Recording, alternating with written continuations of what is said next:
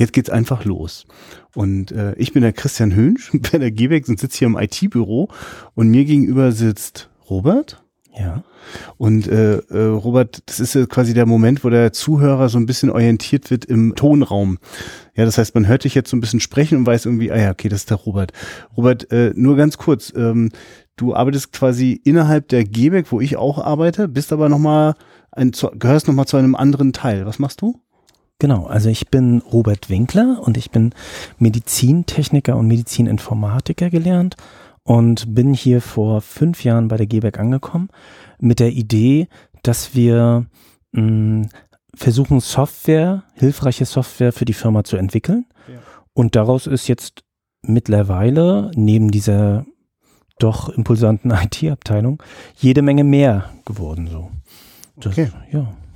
Und äh, denn nochmal so schräg mir gegenüber sitzt Stefan. Hallo. Hi Stefan. Und Stefan, seit wann bist du hier bei der Momo mit dabei? Hm, ich meine, es dürfte ein Jahr sein, vielleicht anderthalb. Ja. Äh, was machst du sonst noch so und warum ist das vielleicht gar nicht so unwahrscheinlich, dass du hier bei der Softwareentwicklung mitmachst? Ich äh, setze äh, Webseiten quasi hauptsächlich um oder mit Webseitentechnologien ähm, Werkzeuge für Kunden. Ja. Und das Schöne ist, ähm, wir haben uns auf jeden Fall vorgenommen, heute in dieser ersten Testsendung, Pilotsendung, äh, auch einen Text mit reinzubringen. Und ich glaube, das äh, ist so erstmal so die äh, feste Formatidee. Es gibt immer einen Text aus unserer Arbeit, der uns irgendwie angesprochen hat, oder in dem Fall kann ich auch sagen, der Text wurde mir regelrecht vor die, unter die Nase gehalten. Henry Lehmann, äh, einer der Geschäftsführer der GBEC, meinte, ey, liest das mal und lasst euch das und lest euch das auch mal vor. So. Und Stefan, äh, das ist halt das Coole. Ich kenne dich, also dich habe ich zuerst kennengelernt, nicht in dem IT-Kontext, sondern in dem Vorlesekontext. Und dann waren das sogar auch noch deine eigenen Texte, die du da vorgelesen hast, ne? Ähm, bei der Hauslese hier in Rostock.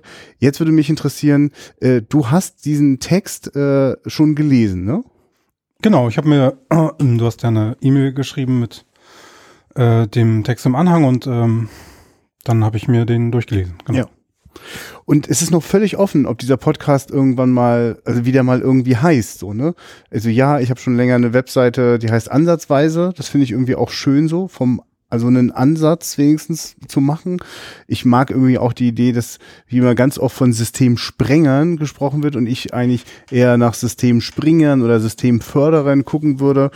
Ich ich, also das ist noch nicht fest so, ne? Also ich glaube, ich würde nach der Sendung nochmal fragen, und wie, wie müsste so eine Sendung heißen, bei der das passiert, was dann passiert ist. Wisst ihr, was ich meine? Wir machen das jetzt und danach fragen wir uns nochmal, wie sowas heißen müsste, ja? Ja, das ist eine gute Idee. Also Stefan, ähm, Robert und ich sind jetzt quasi ganz aufmerksam und würden dir tatsächlich jetzt einmal für den Moment zuhören. Und Robert, lass uns mal, wir können, Sie können uns ja angucken währenddessen so, ne?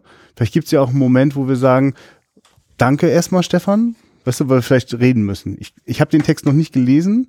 Ich weiß aber, dass der intensiv ist. Du hast ihn auch noch nicht gelesen, ne? Ich habe mich sehr darauf gefreut, mir den von Stefan vorlesen ja. zu lassen. Ja, dann lass uns mal gucken. äh, aber vielleicht gibt es ja irgendwann so einen Punkt, wo wir merken, jetzt, ja. wenn er das jetzt noch länger vorliest, dann wissen wir gar nicht mehr, wohin. Ich bin gespannt. Geht das da, wo du da sitzt, oder wärst du gerne lieber auf dem Sofa? Ähm, ich würde sofort mit dir tauschen. Ich habe mir das Gefühl, wir haben, dich auf einem blöden Platz. Ich bin nicht ganz sicher. Also ich glaube, das ist schon eine ganz gute Haltung. Ähm, genau. Ähm, ich würde einfach anfangen. Ja.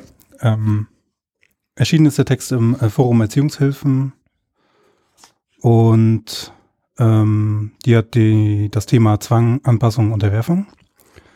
Der Autor ist Renzo Rafael Martinez und der Titel ist Und am Ende waren wir nichts anderes als funktionierende Maschinen.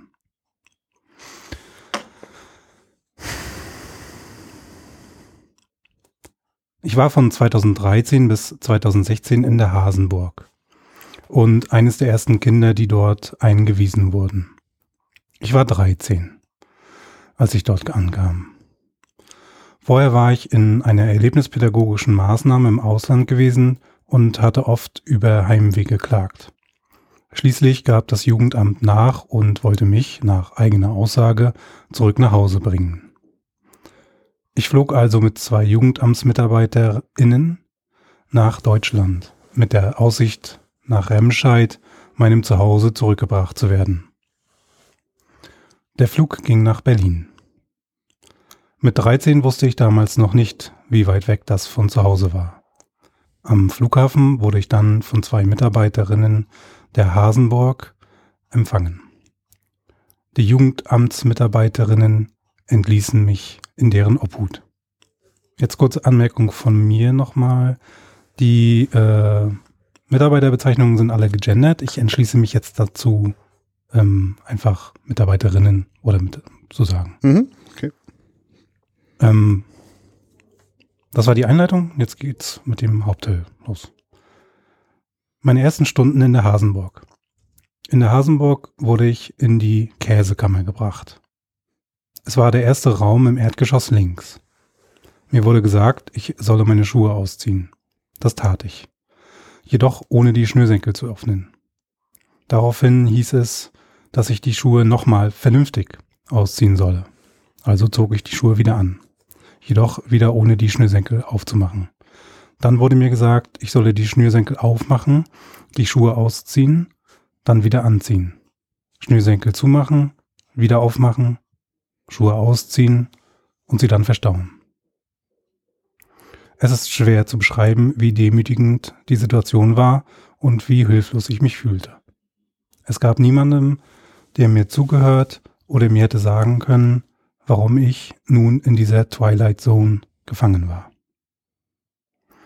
Anschließend verließen die Frauen den Raum, die Männer blieben. Ich wurde gebeten, mich nackt auszuziehen. Ich weigerte mich. Die Erzieherinnen machten mir klar, dass ich erst schlafen dürfe, wenn ich eine Leibesvisitation hinter mir habe. Nach einer Stunde gab ich auf. Ich hatte keine Kraft mehr und sprach nicht gut, äh, nicht gut genug Deutsch, um meinen Unmut deutlich zu machen. Nicht, dass es etwas gebracht hätte. Ich zog mich aus und bückte mich. Anschließend wurde ich nach oben in die zweite Etage gebracht. Mein Zimmer wurde mir gezeigt. Alles war leer. Die Schränke standen im Flur. Es gab nur ein Bett. Es war inzwischen tief in der Nacht, aber ich durfte noch nicht schlafen. Mir wurden die Hausordnung und Benimmregeln gebracht, dazu Bleistiftstummel. Mir wurde gesagt, ich müsste alles abschreiben. Das tat ich. Ich tat das mehr als zehnmal. Wenn sie auch nur den kleinsten Fehler fanden, musste ich wieder von vorne anfangen. Mal habe ich über die Ränder des Blattes geschrieben, mal habe ich nicht auf Groß- und Kleinschreibung geachtet, mal habe ich unsauber geschrieben, mal ganze Absätze weggelassen. Nach mehreren Stunden war ich immer noch nicht fertig. Ich sprach damals kaum Deutsch.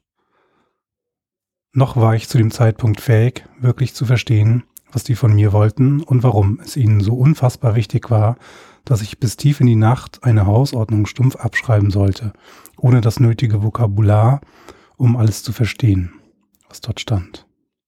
Schließlich war ich so müde, dass ich kaum weitermachen konnte. Sie ließen mich schlafen, für ein bis zwei Stunden, dann weckten sie mich wieder. Das waren meine ersten Stunden in der Hasenburg. Ich war bis zu dem Zeitpunkt, als die beiden Sozialpädagogen Pädagoginnen mich in die Obhut der Hasenburg gaben, der Überzeugung, dass wir in Berlin nur zwischengelandet seien und es gleich weiterginge nach Remscheid, meiner Heimatstadt. Mir wurde ziemlich schnell deutlich gemacht, dass meine Meinung absolut wertlos war und ich ab diesem Zeitpunkt für viele Jahre nicht mehr Herr meiner Lage sein würde.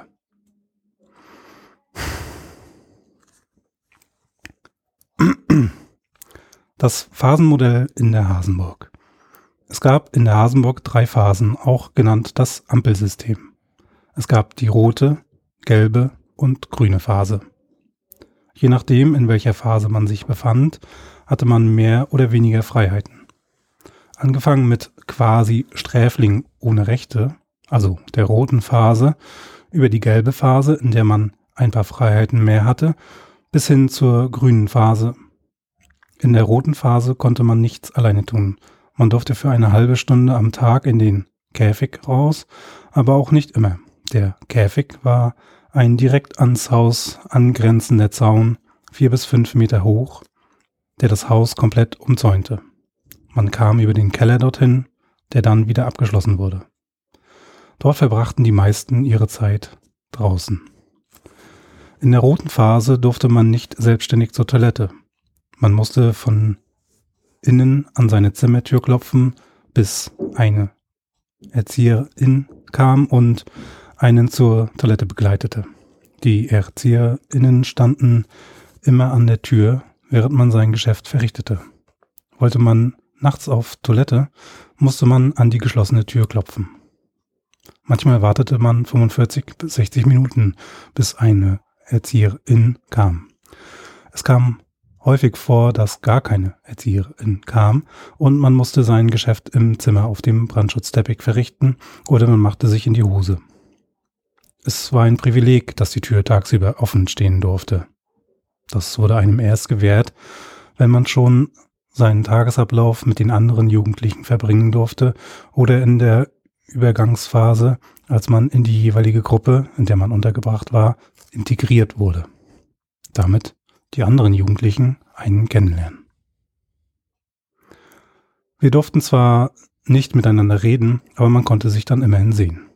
Wir durften jedoch unsere Zimmer unter keinen Umständen selbstständig verlassen. Es war zudem ein Privileg, mit den anderen gemeinsam zu essen. Ich musste über mehrere Monate alleine bei geschlossener Tür meine Mahlzeiten zu mir nehmen. Vollkommen isoliert. Das war hart. Später wurde für die Leute in der roten Phase eine Einheitskleidung eingeführt. Anfangs ein gelbes Shirt, weiße Hose und Clocks, also die Farben der Hasenburg.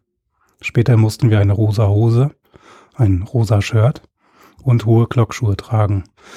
Nicht nur war es sehr schwer, mit den Schuhen zu laufen, vor allem, es gibt kaum etwas Demütigenderes, als 13-Jähriger gezwungen zu sein, rosa zu tragen. Aber ich hatte keine Wahl. Warte mal ganz kurz. Also, also nur, dass wir mal kurz eine kleine Pause machen. Ich, weil ich auch nicht jetzt möchte, dass wir das durch eine große Diskussion unterbrechen. Ne? Ich, also ich wollte nur gerade sagen, ich merke, wie mein Kopf die ganze Zeit sich so eine Frage stellt wie, äh, was ist davon die Idee? Äh, wie ist das entstanden? Was hat er denn, also was muss man denn gemacht haben und, und, und haben das alle wirklich so gemacht? Also, also die ganze Zeit will ich mir sozusagen rational erklären, wie man diese Maßnahmen begründet, so, ne? Also sprich, ich versuche das eigentlich irgendwie passend zu machen. Also, obwohl das jetzt gerade wirklich etwas grundsätzlich in, in, mir widerspricht. Ich wollte es nur mal so, dass was passiert gerade. Ich also, staune gerade. Ja, also bei mir ist die Absurdität gerade eben so ganz stark bewusst geworden. Also die ganzen Maßnahmen, die ich da so gehört habe, die so gar nicht für mich Sinn machen im ersten Mal. Also sie werden wahrscheinlich einen Grund haben, so könnte man annehmen. Und äh, aber als, als dann dieses Brandmarken eben kam, also dass man dann auch nochmal genau sagt, der ist jetzt rote oder was auch immer, ja. das hat nochmal was bei mir gemacht. Ja. Also das hat nochmal so richtig, ich weiß gar nicht, wie ich es beschreiben soll, so ein Kloß in den Hals oder, hm, also dass man nochmal mit dem Finger auf ihn zeigt wahrscheinlich oder so. Hm. In der gelben Phase hatte man mehr Freiheiten. Die Tür durfte immer offen sein, paradoxerweise durfte man sie aber nicht nach Belieben schließen, damit die ErzieherInnen immer sehen konnten, was man drinnen tat, wenn sie vorbeiliefen. Kam eine Erzieherin in den Raum, mussten wir sofort aufstehen, egal in welcher Phase wir waren. Manchmal kam es vor, dass wir im Aufenthaltsraum waren und drei Erzieherinnen innerhalb einer Minute reinkamen. Wir mussten also dreimal aufstehen. In der gelben Phase durfte man zudem zeitweise alleine im Gelände herumlaufen. Die Leute in der grünen Phase haben in den Bungalows gelebt, einem anderen Gebäudekomplex. Sie durften frei im Gelände herumlaufen und sich frei bewegen. Die Leute in der roten und gelben Phase hatten aber kaum was mit ihnen zu tun. Sie lebten einige hundert Meter entfernt in dieser Bungalow-Anlage, die vor einigen Jahren als Familienfreizeitkomplex gebaut worden war. Es gab kaum Berührungspunkte. Ich war nie in der grünen Phase. Einen Großteil meines Heimaufenthaltes, etwa zwei Jahre, habe ich in der roten Phase verbracht und ein Jahr in der gelben. Kein Kontakt mit dem Jugendamt. Das Jugendamt kam gelegentlich zur Kontrolle. Es gab Hilfeplangespräche, bei denen ich meistens nicht dabei sein durfte. Die Hasenburg überzeugte das Jugendamt, wenn überhaupt, nur kurze Gespräche mit mir zu führen. In Anwesenheit von Hasenburg-MitarbeiterInnen. Das ganze erste Jahr, also während der ersten Hilfeplangespräche, haben sie dem Jugendamt erzählt, dass sie nicht mit mir sprechen könnten, weil ich nicht aus diesem gewohnten Umfeld genommen werden soll und ein Treffen mit mir deshalb nicht möglich ist. Gleichzeitig redeten sie mir ein, dass ich sowas ähnliches wie ein Monster sei und dass alles meine Schuld wäre. Erst als ich es ihnen schließlich glaubte, durfte ich mit Jugendamtsmitarbeiterinnen reden. Es nahm seltsame Ausmaße an. Wenn das Jugendamt sich ankündigte, mussten wir früher aufstehen und stundenlang putzen. Wir schrieben Briefe, ohne eine Antwort zu kriegen. Darin standen Dinge wie, es war alles meine Schuld, irgendwie habe ich das alles ja verdient. Die Hasenburg ist das Beste, was mir passieren konnte, sonst hätte ich jemand anderen oder mich selbst umgebracht. Die Hasenburg war gut darin, uns solche Dinge einzureden. Sie sagten, dass es förderlich sei, diese Briefe in den Hilfeplangesprächen vorzulesen, wenn man selbst nicht dabei war.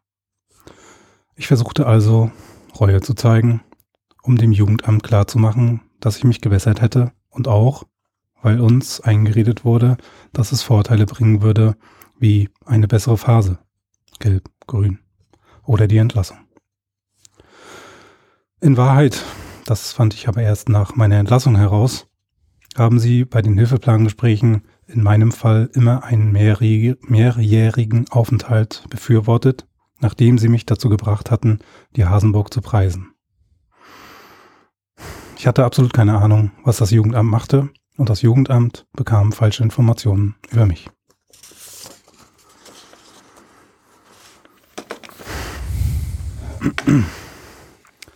Gebrochen. Es war ab einem gewissen Punkt, an dem man genug von der ständigen Isolation und der menschenentwürdigenden Behandlung hatte. Erstrebenswert, das zu tun, was die Erzieherinnen von mir wollten, um in eine bessere Phase aufzusteigen.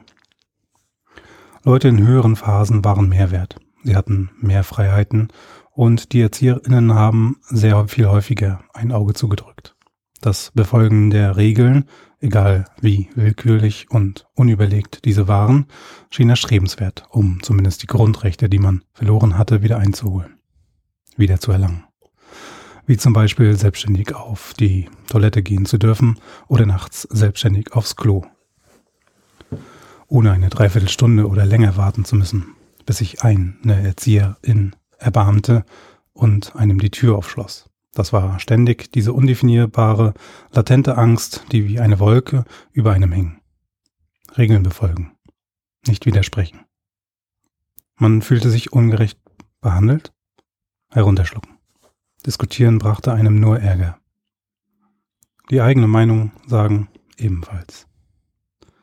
Mein Herz war über Jahre zu einem kleinen, harten, zu einer kleinen, harten Kugel zusammengerollt, in dem kläglichen Versuch, sich zu schützen, wie ein Igel, der sich in Gefahr glaubt.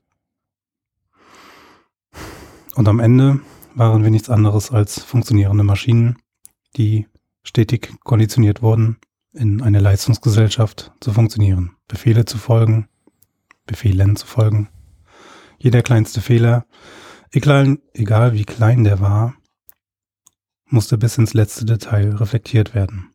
Wir lebten in einem Paralleluniversum, in dem auf die seltsamsten Dinge Wert gelegt wurde und in dem es für absolut jeden Aspekt unseres Lebens ein detailliertes Prozedere gab.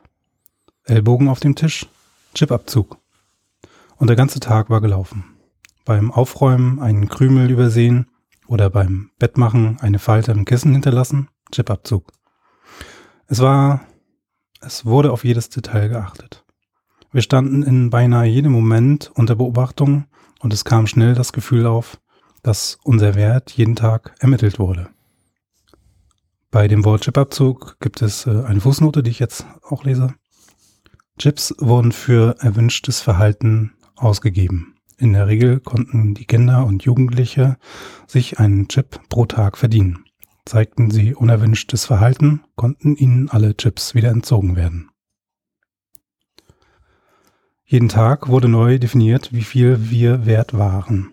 So konnten Rechte, die man sich monatelang mühselig erarbeitet hatte, durch eine falsche Bemerkung wieder aberkannt werden.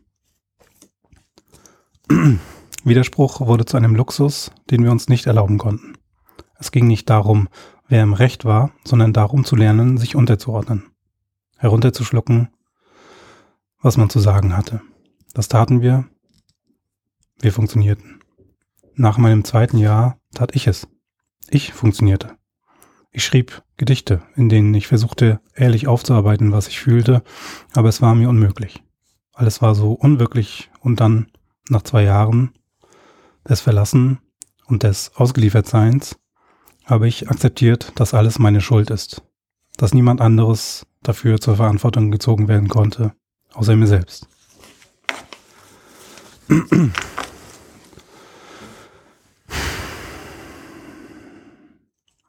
Entlassen und allein. Als ich entlassen wurde, ich weiß nicht, wie ich es beschreiben soll. Drei Jahre lang wurden mir Tischmanieren beigebracht. Ich weiß, wie man aufräumt, wie man penibel ist. Aber ich habe nie gelernt, meine Wünsche zu äußern, ohne das Gefühl zu haben, zu viel zu verlangen. Ich habe nie gelernt, ehrlich um Hilfe zu fragen, ohne dabei das Gefühl zu haben, mich jemandem aufzuzwingen. Ich habe nie gelernt, mich mit einem Mitmenschen normal zu unterhalten. Das erste halbe Jahr nach meiner Entlassung verlief jedes Gespräch in etwa so. Sobald wir eine Uneinigkeit in einem Gespräch feststellten, entschuldigte ich mich. Ich war so förmlich, wie es nur möglich war. Es tut mir leid, wurde zu meinem Leitfaden. Ich war schuld an allem, und so fühlte ich mich. Ich war nichts wert. Ich lebte hinter einer Maske aus übertriebener Höflichkeit, um meine eigene Unsicherheit zu überdecken. Und so tat ich am Ende mir selbst das an, was mir die Hasenburg angetan hatte. Ich, isolier ich isolierte mich selbst. Über Jahre. Ich sprach mit kaum jemandem über die meiste Zeit in meinem Schlafzimmer. Ich sprach mit kaum jemandem, habe die meiste Zeit in meinem Schlafzimmer verbracht und verwahrloste. Ich war am Ende so fertig, dass ich der Hasenbock einen Brief schrieb. Ich bettelte darum, wiederkommen zu dürfen. Ich verstand diese Welt, in die ich entlassen worden war, nicht mehr. Und schließlich habe ich das Surreale vom dem Echten vorgezogen. Damit kannte ich mich aus. Das verstand ich. Es ergab Sinn. Die Hasenburg ergab Sinn für mich. Dort waren meine verkorkst, dort waren mein verkorkstes Selbstempfinden und die irren Normen und Regeln etwas wert. Dort konnte ich wertvoll sein. Draußen war das alles wertloses Wissen. Ich träumte jeden Tag von Hasenburg, hatte Albträume, dass ich wieder dort aufwachte. Es war alles surreal. Ich habe mit jeder Faser meines Seins Dinge gelernt, die ich als ultimative Wahrheiten akzeptiert hatte, um hinterher festzustellen, dass es wertloses Wissen war. Alles war wertlos, was ich dort gelernt hatte. Die gesellschaftlichen Strukturen, die dort vorgelebt wurden, waren nicht real. Sie waren ferner der Realität, als es mir zu diesem Zeitpunkt möglich erschien. Ich war kein Monster, wie mir eingeredet worden war. Ich hatte das alles nicht verdient. Ich habe Jahre der Aufarbeitung gebraucht, um das zu realisieren und auch um verzeihen zu können. Aber verzeihen heißt nicht vergessen und verzeihen heißt auch, mir selbst zu erlauben, zu dürfen, mir selbst erlauben zu dürfen, diese Erfahrungen aufzuarbeiten und mich von dieser Ohnmacht und Wut zu lösen. Ich habe viele Jahre gebraucht, um das zu verstehen. Renzo Rafael Martinez.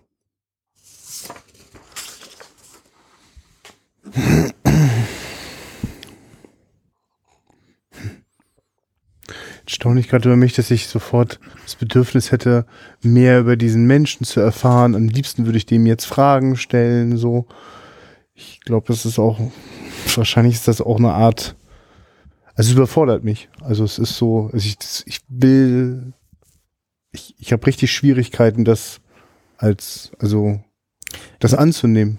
Er ja, er beschreibt das, glaube ich, ziemlich gut mit Syria. Also das trifft es für mich auch. Ich kann das gar nicht so fassen. Das ist, also ich vergleiche das immer so, dass das mir auch passieren könnte, um das vielleicht zu verstehen, nachzuvollziehen. Und ich kann mir das aber nicht vorstellen. Ich habe so die schlimmsten Momente mal so versucht zu finden bei mir, wo ich vielleicht entwürdigt wurde oder wo mit mir schlecht umgegangen aber das auf Dauer und so, ich kann mir das nicht mal im Ansatz vorstellen. Dass das nicht aufhört, ne? Das ist einfach ja. eine richtig, eine schier endlose Phase, wo das immer so ist. Also, genau, wenn du gerade sagst, also mir fallen auch Momente ein, in denen, ob das jetzt in Familien oder in, in Schulsituationen waren, da gab es mhm. Momente, die bestimmt mal so ähnlich, also für einen Moment mal so ähnlich sein konnten, aber nicht so, nicht so strukturell dauerhaft. Also ich hätte auch viel mehr Möglichkeiten, glaube ich, mich dem dann auch, also dem mich auch dann wieder zu entziehen, so, ne? Also. Dass es nicht zu deiner Realität werden ja, genau. musste. Genau. Ja, genau. Und für diese Person klingt das so, als wäre das wirklich immer Realität. Mhm. Das kann ich mir nicht vorstellen. Ich habe nur so einen Hauch von Ahnung, mhm. dass das sehr, sehr schlimm sein muss. Ja. Irgendwie. Mhm. Stefan, wie ist denn das bei dir? also ich denke, also ich fühle die ganze Zeit, wenn du das so erzählst und dann denke ich immer, du musst ja auch zwischendurch mal atmen. Und dann habe ich mich gefragt, ist das, ist das, ist das ein technischer Vorgang, also das konzentriert zu lesen, oder ist das eigentlich auch ein Gefühlsvorgang? Mm, vordergründig ein technischer. Ja. Ähm, genau, es gilt sozusagen ja eigentlich den Geist zu zähmen und ja. sobald er nicht gezähmt ist, kommt es dann zu Patzern quasi. Also wenn ich ja. nicht auf die Technik achte, wie, ach, jetzt ein Komma, ja. das Wort oder so, dann verhaspel ich mich, weil ich dann irgendeinen Gedanken hatte, der ja. Das nicht mehr erlaubt, mich so zu konzentrieren. Ja. Ähm, genau, aber prinzipiell sind die Worte so ausgesprochen natürlich nicht, äh, gehen nicht an mir vor, vorbei. So, ja. das ist natürlich ähm, schon der Fall, genau. Ja, ich bin neugierig so, ne? Was, also, war gerade vielleicht auch in dem Moment, also, was hattest du im Ja, also, wo, wo, also, was ist so ein Gedanke, der dich zum, wo man zwischendurch mal hängt oder stolpert oder? Achso, nee, das jetzt eben beim Lesen waren es hauptsächlich äh, ja. selbstreferenzielle, so von, ah Mist, da nicht, war nicht gut und ja. Ja, ja. jetzt wieder zurück und ja. ach Mist und oh Gott, und bei dem Text. Ja. Ähm, schade und sowas. Also, ja. Ähm,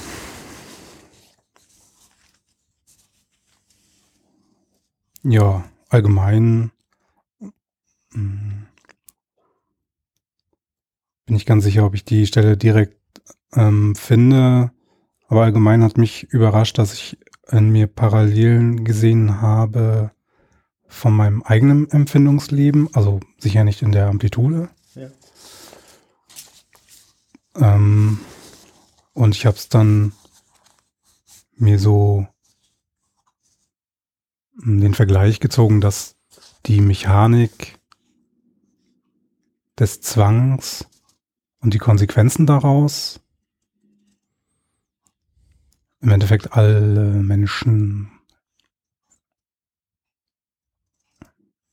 vereint oder so. Ich bin mir nicht ganz sicher. Ich hatte irgendwie so ein seltsames Gefühl der ja, Verbundenheit trifft es nicht, aber mhm. Hm, ich wüsste kein besseres Wort. Betroffenheit ist es auch nicht. Mhm. Es fällt mir schwer. Also hier und da ähm,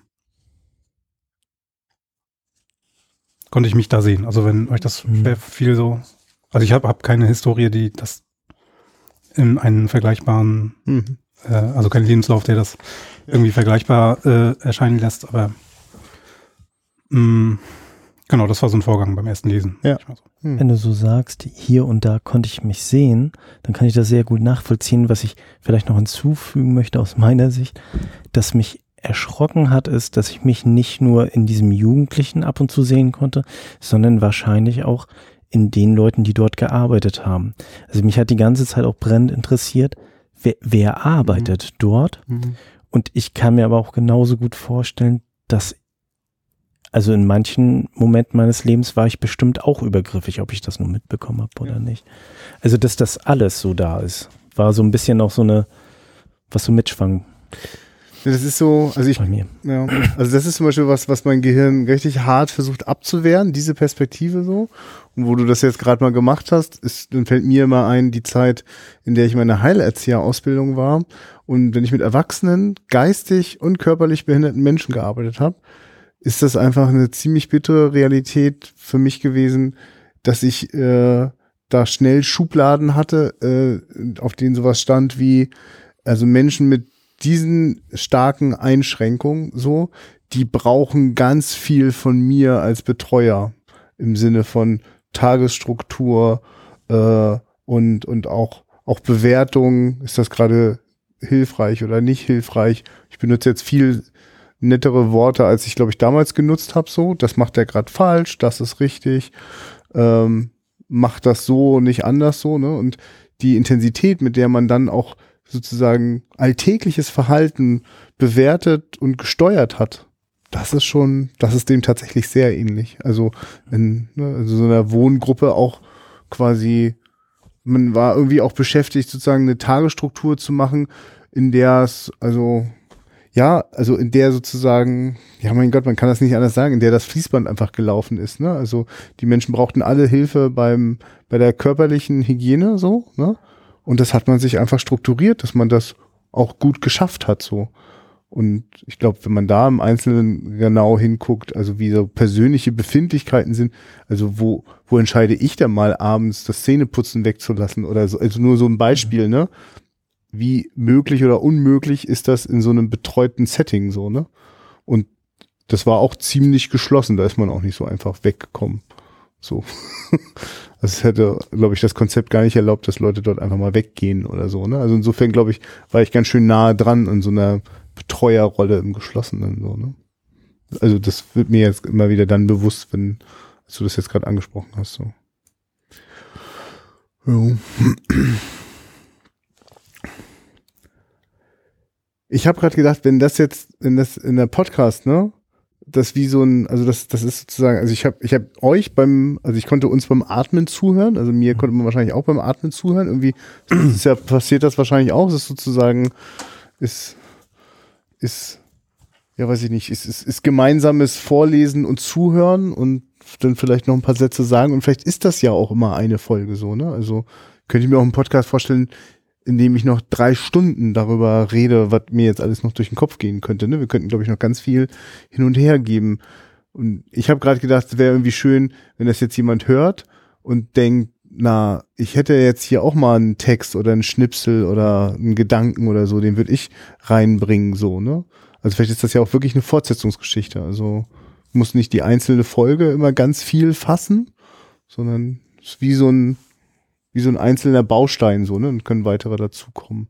Wie müsste das denn heißen, wenn das so wäre? Ich habe gerade ein bisschen Nicken gesehen.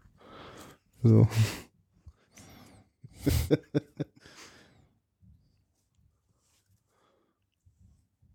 ja, ist ja auch vielleicht eine offene Frage. Also genau, ich ja. fand den Ansatz von Ansatzweise ja. schon ziemlich gut. Mhm. Ja. Hatte jetzt quasi auch irgendwie ähm, überlegt oder gehofft, äh, dass du nochmal einen konkreteren Gedanken mitbringst und habe da dann auch nicht weiter drauf rumgekaut äh, ja. sozusagen. Jetzt auch mm, ja, genau. Könnten das ja ausprobieren. Können das jetzt einfach jetzt mal ansatzweise nennen. Natürlich, ja. Mhm. Und ähm, ja, vielleicht also einem selbst schießen ja auch so Sachen ein, was, was könnte es das nächste Mal sein mhm. oder so. Ähm, ich würde schön finden, wenn wir es offen lassen, dass wir es auch nicht so auf ein Thema fokussieren vielleicht. Ne?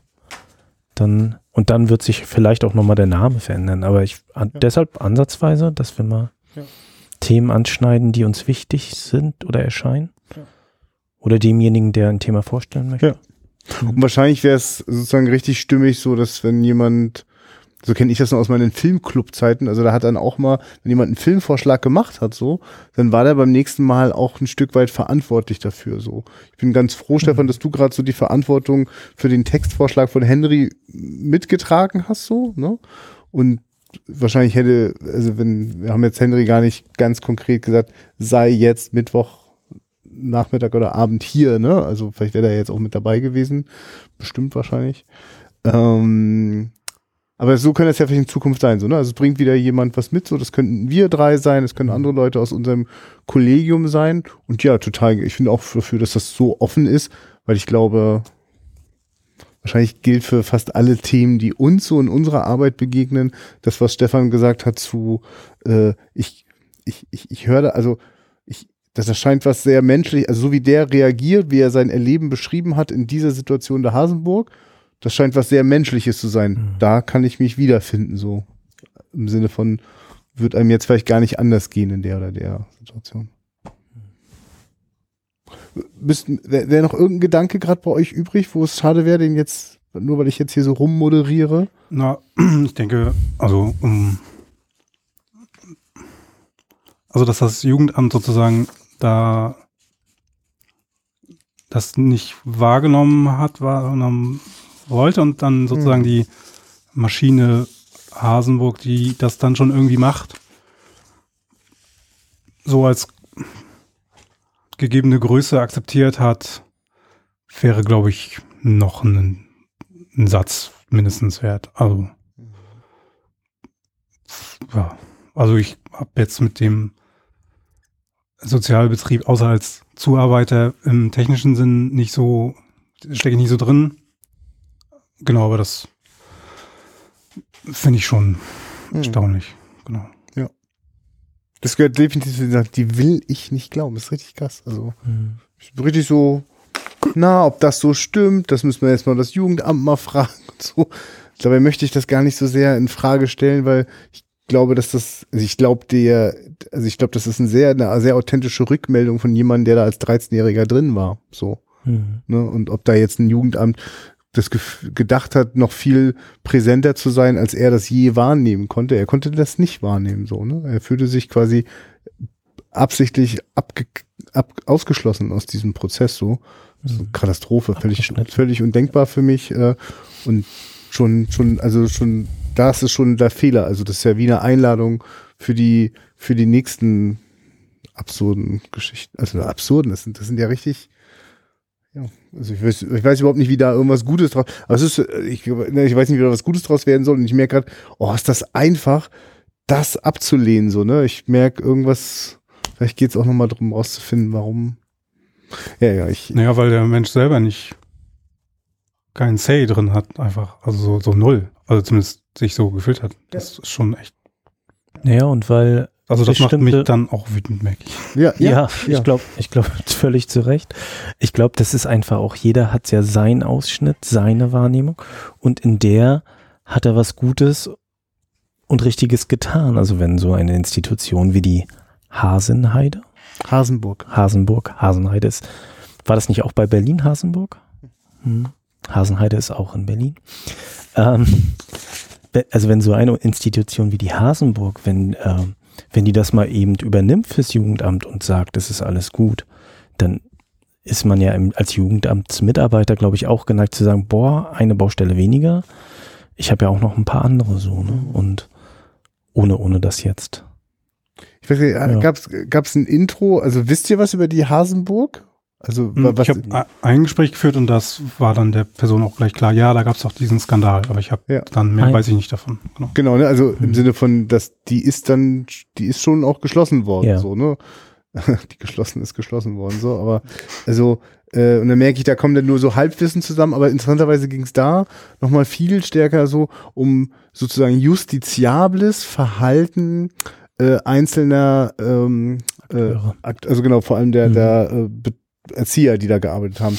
Und dann finde ich gerade interessant, da, also als ich darüber gehört und gelesen habe, habe ich noch überhaupt nicht reflektiert, was für ein systemischer Irrsinn das ist, äh, was wir hier jetzt so lesen. Ne? Also das mhm. ist ja, also alles das, was der beschreibt, ist ja quasi komplett denk, also also das ist, glaube ich, das Erschreckende, weswegen ich das nicht so warm will. Das ist ja alles machbar im Rahmen unserer Gesetze. Wenn, wenn, wenn dabei die Erzieher freundlich lächeln und keinem in die Fresse hauen, ist das doch, ist ja daran nichts justiziabel, außer dass ich denke, das geht so nicht. Das ist entwürdigend, entmenschlichend. Also ich nur, ähm, darüber habe ich noch, ich habe darüber noch gar nicht, also dann noch gar nicht nachgedacht. Es war viel leichter, quasi mir vorzustellen, wie da ein Betreuer äh, die Kinder äh, brutal behandelt hat, so, ne? Hm. Also die, ich glaube, die Ebene von Mhm. Brutalität, die solche Belohnungssysteme haben, äh, ne, und wie sich das anfühlt, wenn du das zwei Jahre lang und ich war nie in der grünen Phase, also was dafür, also weißt du, worüber man bei Big Brother oder sowas, solche, solchen Formaten irgendwie schmunzelt, wenn da so äh, äh, so gespielt wird mit so äh, äh, nach so Gesellschaftsebenen so, ne, hier da unten, die da oben so, ne? Aber das ist ja das, genau, er beschreibt das ja, das wurde zu meiner neuen Realität. Das, und das passt überhaupt nicht zu unserer Gegenwart, die existiert. Das ist eine, also das ist eine Mhm. verlogene Scheiße auch, ne? Also so zu tun, als wären die Sachen wichtig, auf die da geachtet wird. Ja, Entschuldigung, ich Hm. Na, ich glaube, das ist schon in uns Menschen, ne? Das auf, also so zu tun häufig, als wären Sachen wichtig. Ähm, also da kommen mir viele Beispiele in den Kopf, ne? Also ich glaube, das ist wirklich was Grundmenschliches, was da wirklich sehr schädlich funktioniert hat, ne? Und ich glaube, ich wollte das vorhin auch beschreiben mit meinem Heilerzieher-Beispiel. Ich habe da Mehrwert in der Hygiene der, der, der Menschen, die ich betreut habe, gelegt, als auf meine eigene. Also da gab es eine richtige Diskrepanz. Ich frage mich gerade, ob das so eine Dynamik ist, in der wir Menschen sogar kompensieren, was wir sozusagen in unserem eigenen Alltag nicht gebacken bekommen. Hm. Aber in so einem, in so einer Einrichtung, also vielleicht verstärkt das dann sogar noch. Aber ich, jetzt, Naja, ich, ich habe mir das vorhin an einem Beispiel, wo, also ich habe früher meinen Bruder miterzogen, weil meine Eltern beide gearbeitet haben. Und wir haben sieben Jahre Unterschied und ich war dann so irgendwie mit 14, da war er sieben. Ich Ja, hab ja. geguckt, dass er aus der Schule kommt. Also ich, und war dann auch für ihn da. Und da sind mir auch so Momente, Ausschnitte eingefallen, wo ich gestresst war wegen verschiedenster Sachen. Und wenn da eine Entscheidung anfiel, äh, ob das jetzt besser für meinen Bruder oder mich ausgeht, ich muss Ja. sagen, da hatte mein Bruder das bestimmt auch nicht leicht. Weil, weil der Mensch wirklich geneigt ist, zu denken, es ist gut, aber eigentlich macht das für sich selbst wahrscheinlich. Ne? So, also da hatte ich auch später ganz schön dran zu knabbern, dass ich in solche Situationen mit mir gekommen bin, menschlich. War bestimmt auch nicht einfach für meinen Bruder und umgekehrt. Hm. Also, ja. Das ist schon. Ansonsten ist das äh, Bestreben nach ähm, nachvollziehbarem Verhalten ja auch irgendwie ein systemisches. Also die Geburt eines solchen Konstrukts und der Thematik, obwohl, nee, ist Blödsinn. Zwei Jahre jemanden wegzusperren und in so ein System zu packen, ist einfach nur total bescheuert. Definitiv. Ich wollte darauf eigentlich so ein bisschen mm, hin, dass vielleicht, also ich, die Denke dahinter ist ja äh, Disziplin lernen, Putzen lernen, lernen, also Rituale lernen, die uns im Alltag oft begegnen und auch äh, hilfreich sind, unterstellterweise zur Bewältigung der Pflichten, die man so als äh, selbstständiges Individuum äh, hier äh, dann auch irgendwie so hat. Also da kommt ja vermutlich die Konzeption eines, eines solchen, eines solchen Mhm. Gängelungsapparats. Ich, Obwohl das passt nicht ganz, weil es ist ja einfach nur wegsperren und, und, und, und vollnügeln über viel zu lange Zeit ohne irgendwelchen erkennbaren Gewinn. Das ist auf alle Fälle objektiv definitiv so, glaube ich. Und ich stelle mal eine, eine These auf. Diese schleichende psychische Gewalt, die der Junge dort wahrgenommen hat und die quasi seine Realität dann ja irgendwann verändert hat. Ne? Also er hat ja gesagt, er lebt dann in einer anderen Realität. Surreal war das dann Mhm. schon, als er wieder zurückkam, die Welt. Genauso eine Re Realitätsveränderung könnte ich mir auch vorstellen bei Mitarbeitern im Jugendamt oder Mitarbeitern in einer solchen Einrichtung, dass das für- bestimmt nichts von heute und morgen ist, da bin ich mal ein schlechter Mensch und mache jetzt schlechte Sachen, Mhm. äh, sondern dass das auch schleichend kommt und du eigentlich vielleicht Stück für Stück, genauso wie ich bei meinem Bruder dann manchmal in die Situation kommst, na nun muss ich eine Entscheidung treffen. Genau, das sind ja auch, Und dann rede ich mir die gut, oder? sind ja auch belegte, Mhm. ähm, mir fällt das gerade nicht ein, wie das heißt, dieses äh, Gefängnisbeispiel, wo die eine Gruppe von Menschen wird in Ja, Wärter, die andere in Gefangene unterteilt. Die belegen ja sozusagen das, das Experiment. das Experiment, dass Mhm. äh, wir auf jeden Fall alle dann, wenn wir in solchen Rollen agieren, ähm, die im Zweifel auch knallhart einnehmen. Also Ja. Hm. Oder die Welle, zum Beispiel, das ne, war ja auch ein Experiment. Vielleicht kam es da auch her, ich weiß es gar nicht. Aber beziehungsweise ist das dann die wichtige Frage, der dass man selbst Mhm. lernt, für sich im Idealfall diese Mechanik zu begreifen und nicht so weit zu gehen, jemand anderen so zu beschneiden. Äh, Mhm. Oder sogar noch einen Apparat zu schaffen, der andere so beschneidet. Aber das Äh, verlangt im Alltag eine unheimliche große Kraft zur Selbstreflexion und diese Prozesse zu sehen. Ich, ich glaube, die hätte ich nicht. Naja, oder, oder hatte ich bestimmt auch. die entsteht ja auch durch die Auseinandersetzung mit allen möglichen Themen. Hm, Das stimmt. Vielleicht. Ja. Ne? Ja, irgendwie so.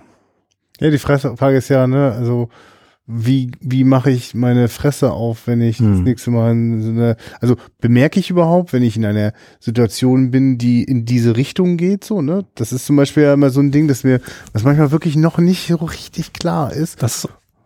Nee, entschuldige. Ja, ja nee, also genau, sag mal, was, was, also hast du eine Textstelle gleich? Ähm, ich sprach mit kaum jemandem. Verwahrloste.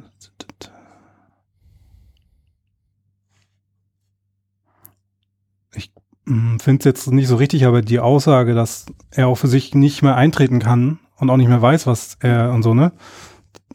Ja, die, da muss ich gerade dran denken, also dass da wieder rauszukommen oder generell seinen Selbstwert zu finden, diese Mechanik, die hast du gerade beschrieben, ich habe nur so resoniert und deswegen agiere ich. Also, genau. Also ich glaube, ich habe schon sehr intensiv erlebt, wie ich in, in, in unmöglichen Situationen bin und die nicht hinterfrage. Also ich komme wirklich richtig nicht da drauf. Also ich habe nicht in meiner Ausbildungszeit äh, äh, Dinge hinterfragt und oder sag mal so, es gab dennoch mal ein paar Spitzen, die habe ich hinterfragt.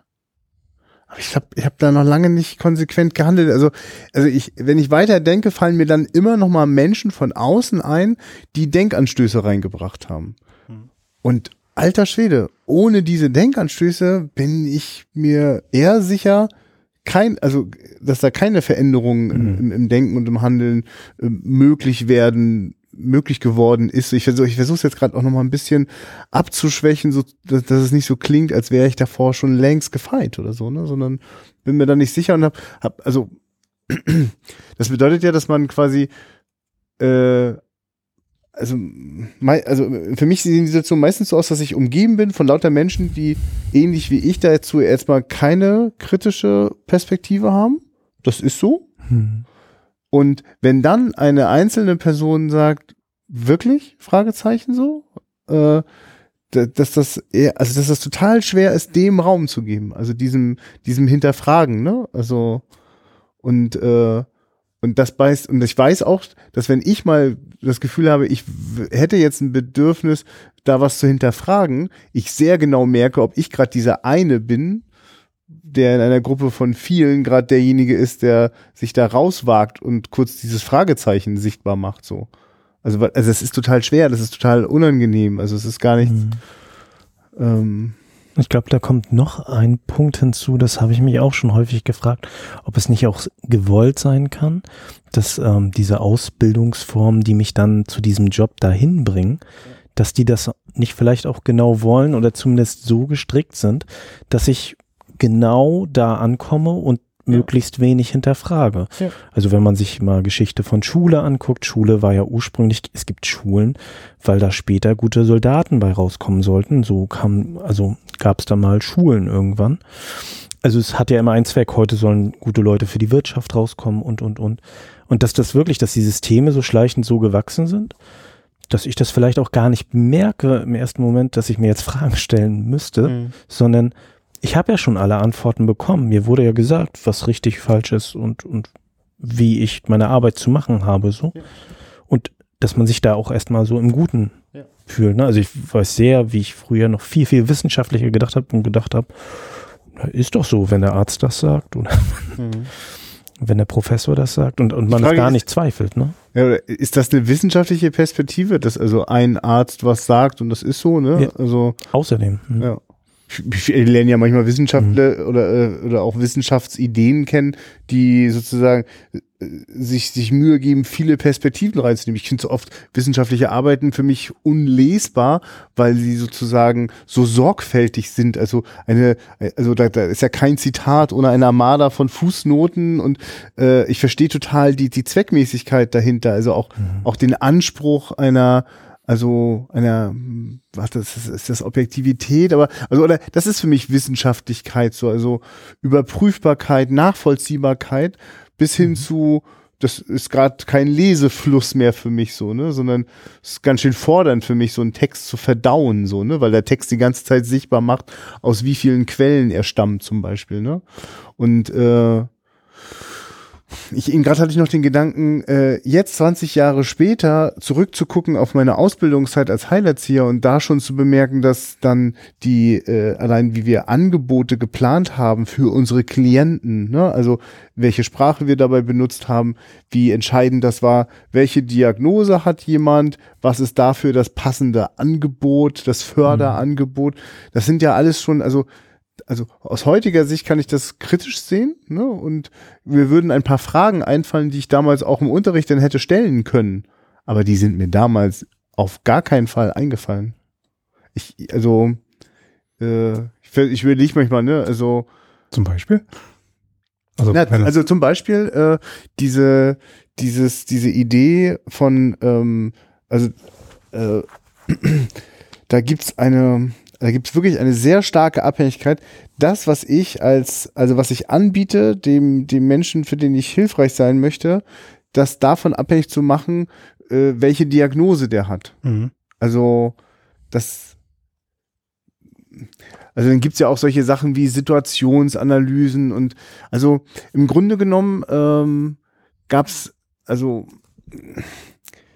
die das, das, also für mich ist das also also das, das das hat man quasi soll ich sagen also man hat sich dann eigentlich sozusagen die passenden Menschen für sein Angebot rausgesucht. Ich, also ich glaube, die Idee davon war eine andere. Man guckt, wie ist etwas und was ist dafür das passende Angebot. Aber die Strukturierung, die wir da zu befolgen hatten, hat Mhm. er dazu eingeladen, es andersrum zu machen. Äh, Also so als plakatives, naives Beispiel. ja. Ich habe einen Ergotherapieraum und suche jemanden, der äh, Schwierigkeiten hat, sich zu bewegen und suche mit denen dann anhand der Ja, Diagnose. ich habe schon die Idee, bei bei mir gibt's was mit einem Laufband oder ich keine Ahnung, ich- Ergotherapeut, ich weiß jetzt gar nicht, aber äh, äh, ja, aber genau, ich, ich, ich so, also ich glaube, also das ist, das ist sehr, also das ganze, die ganze Idee von Fördern war immer, was sind die Defizite von jemandem äh, und was ist jetzt sozusagen das Angebot, äh, diesen Defiziten irgendwie was Gutes angedeihen zu lassen. So, das ist, das, das, also es ist eine, also ich glaube, vielleicht ist das das Leichteste, gerade wenn man das so polemisch schön sagen kann.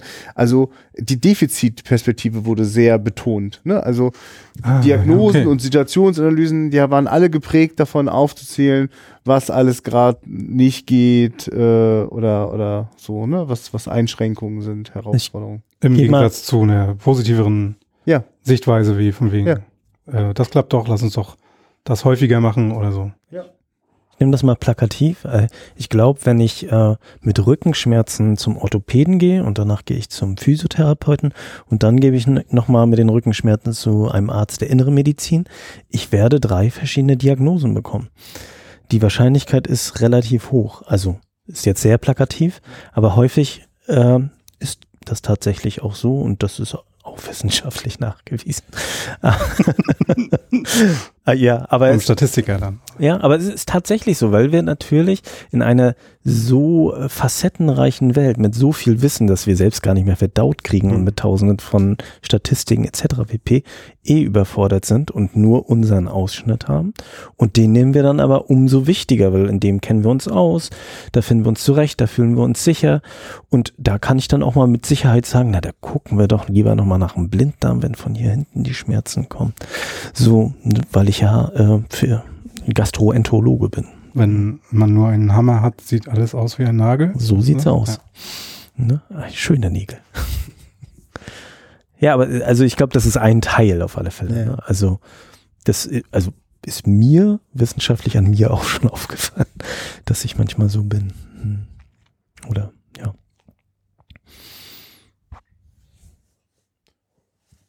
Könnt ihr mal probieren, das einfach äh, bewusst jetzt offen an der Stelle zu lassen, weil wir, weil wir uns sozusagen, also ich möchte möchte gerne, also mir macht das gerade, also ich finde das gut. Ich möchte davon gern mehr machen. Mir, mir macht das Spaß auf mehr, habe ich auch gerade gedacht. Also das ist Und fand sehr, wie, fand sehr toll, wie das ja dann interessant wurde, als ich meinte, jetzt können wir ja aufhören, so. dann ging's, dann, dann ging tatsächlich auch der, der Austauschteil los, ja. Also. vielleicht Nee, sollten also- wir damit nächstes Mal anfangen. Wir wollen jetzt aufhören. Ja, wir schauen mal. Also Ja.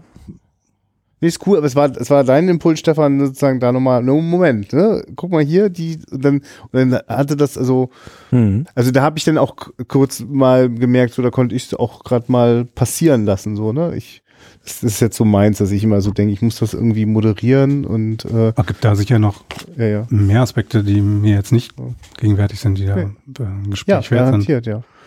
Aber vielleicht entspinnen sich aus der Thematik dann noch andere Überlegungen, die uns jetzt im Nachgang begegnen. Das ist jetzt auch einfach ansatzweise Folge 1 Genau. und das ist ja total geil, in Folge 2, 3, 4 oder 5 auch nochmal zu sagen, ach so, da hatten wir ja in 1 schon mal drüber gesprochen, so, ne? Also vielleicht zitieren wir uns dann ja irgendwann selbst, vielleicht spielen wir dann irgendwann nochmal diese Diskussionen ein und reden die dann weiter.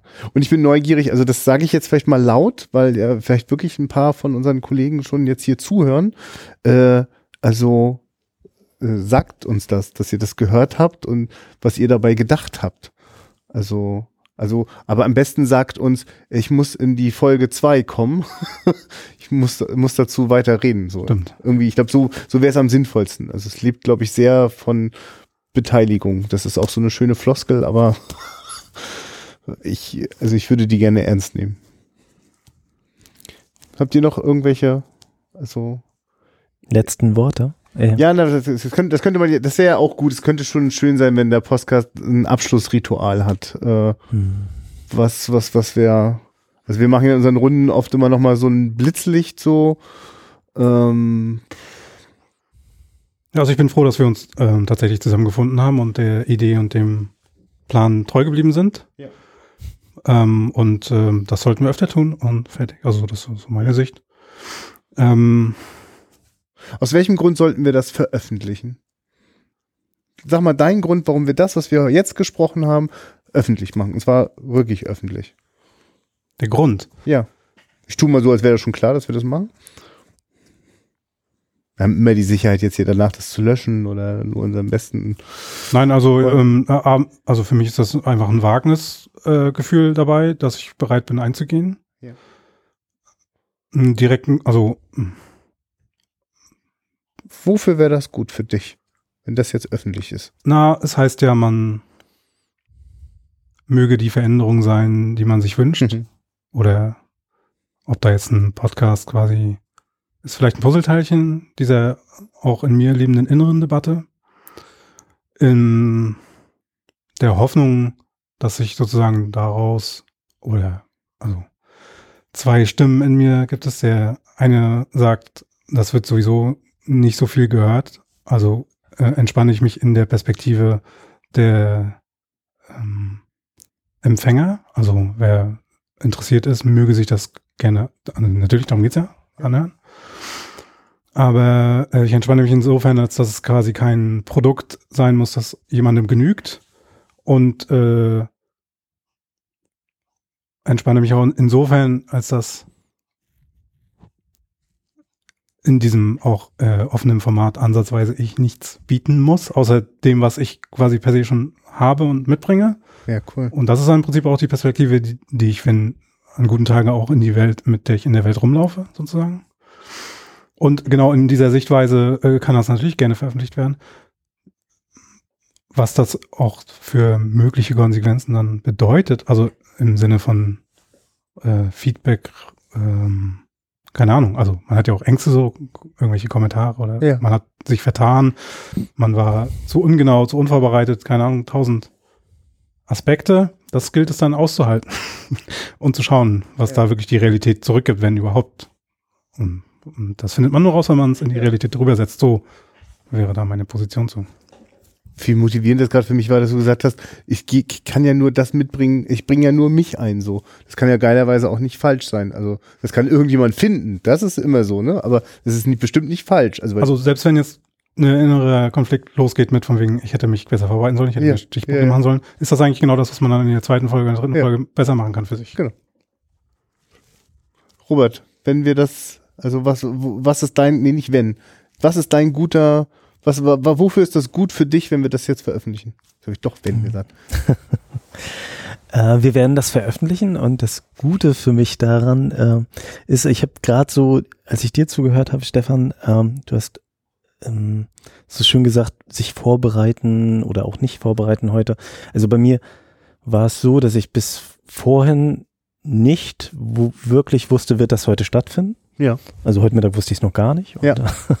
und es ist ähm, sehr spannend. Und während, ähm, während des Gesprächs jetzt habe ich mitbekommen, dass ich also wirklich viel selbst auch reflektiert habe. Das ist, glaube ich, für mich schon ein Grund, hier zu sein, äh, mein Wissen mit einbringen zu können, von euch neues Wissen zu erhalten und, und da zu reflektieren, vi- vielleicht ein bisschen dran zu wachsen und, und äh, wenn das dann, also es wird ja veröffentlicht und dann können vielleicht auch andere Menschen sich mit einbringen und davon profitieren. Also das wäre so ein Grund, der mich da halten könnte. Und also ich bin neugierig, das hält mich auch dabei. Jetzt musst du mir die Frage noch stellen. Aus welchem, also, Ja, ja Stefan, ja, ich habe ich hab hin und her überlegt. Stefan, nee, ja, Stefan, stell du mir mal die Stefan, Frage. stell mal die Christian, Frage. warum sollten wir diese Folge veröffentlichen? Weil ich damit nicht alleine bleiben möch- möchte. Also wenn das, also das, das alles, was ich gesagt habe, stimmt für mich so. Also ich habe nicht, hab hier nicht gelogen, ich habe nicht so getan, als ob. Das Einzige ist, dass ich mir nicht sicher bin, ob ich äh, in meinen Handlungen, meinen Worten immer so folge. Also auch wenn ich das gerne möchte und ich mir sozusagen, ich glaube, manchmal mache ich mir trotzdem was vor, so, weil, weil das Handeln dann noch immer noch so hinterherhinkt. Und da fühlt sich das gut an für mich, das laut zu sagen. Ähm, nicht um mir Druck zu machen, es unbedingt jetzt zu schaffen, so, sondern ich verahne und habe das schon manchmal gehört und habe es bei euch auch rausgehört, dass das anderen auch so geht. Und das scheint mir eine gute Idee zu sein, weil ich weiß, wenn ich das veröffentliche, kann das ja jemand hören und auch diese Erfahrung machen. Ach so, dem geht das auch so. Und wenn jetzt jemand was ganz anderes denken würde, er steigt für mich minimal die Chance, dass man davon erfährt, dadurch, dass wir es veröffentlichen. Also es ist wahrscheinlicher, dass man dann auch sich mit anderen Positionen auseinandersetzt, als wenn ich das jetzt für mich behalten hätte. Das bei mir. Das fände ich toll. Dann äh, bis zur nächsten Folge von Ansatzweise. Auf Wiederhören. Auf Wiederhören. Danke und tschüss. Tschüss.